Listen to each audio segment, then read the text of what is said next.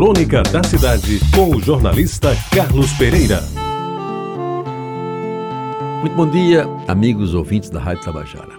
Uma das mais legítimas e conhecidas expressões do poeta Manel Caixa d'Água, quando o conheci nos anos 60, era com referência ao terno branco, que nunca abandonou, mesmo quando estava amarrotado e meio amarelado. Ele dizia: Em João Pessoa, somente dois homens importantes usam terno branco: eu e Renato Ribeiro. A diferença é que ele usa porque é rico e eu uso porque sou intelectual. Manuel José de Lima, nome de batismo que poucos sabiam por inteiro, foi um dos últimos personagens que faziam a história desta cidade.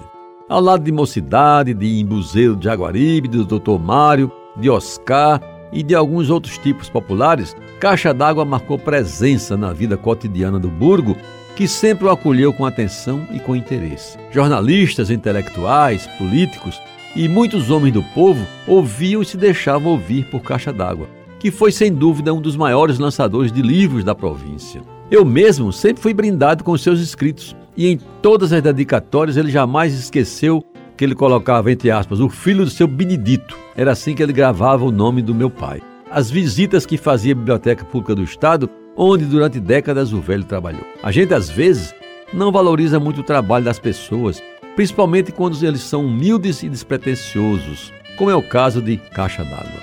Mas depois que essas pessoas morrem, até parece que sua importância cresce, talvez porque não tenham mais nada a acrescentar a não ser saudades que deixam. É isso que me ocorre dizer agora que o poeta já se foi. Relendo alguns de seus escritos, começa a imaginar que ele tinha bem mais valor do que aquele que lhe destinavam, inclusive por mim. Vejam, por exemplo, essa construção retirada aleatoriamente do seu livro Eu e as Multidões, que conseguiu editar no ano 2000. Ele dizia: Comecei a enfrentar multidões quando morava na fazenda Olho d'Água. Minha mãe, que depois viria a se abrumar, ia para a festa da cidade de Mari, para a grande festa de São Sebastião. Eu ia com ela e com minhas irmãs e a noite toda ficava bebendo no pavilhão e depois caía no meio da multidão até voltar para casa. Vim para João Pessoa e continuo a enfrentar multidões em salas de aula, aniversários, em praças públicas, em casamentos e até discussão de lançamentos de livros de poetas e escritores paraibanos. Ou ainda essa citação de outro livro: Eu não quis ser nada.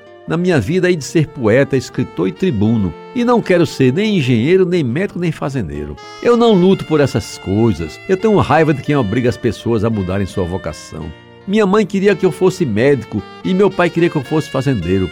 Mas de hospital e fazenda tenho ódio mortal. Nasci assim e assim quero morrer como escritor. Pois bem, meus amigos, foi assim que Manuel José de Lima viveu e foi assim que Mané Caixa d'Água morreu, fazendo o que quis durante toda a sua vida e deixando na cidade a quem tanto amou e por ela foi amado um vazio que jamais será preenchido e uma saudade danada na gente. Com ele também se foi mais um pedaço da história desta capital, que de tanto se modernizar já não comporta tipos populares como antigamente o que, aliás, é uma pena. Muito obrigado pela atenção e até amanhã. Você ouviu Crônica da Cidade com o jornalista Carlos Pereira.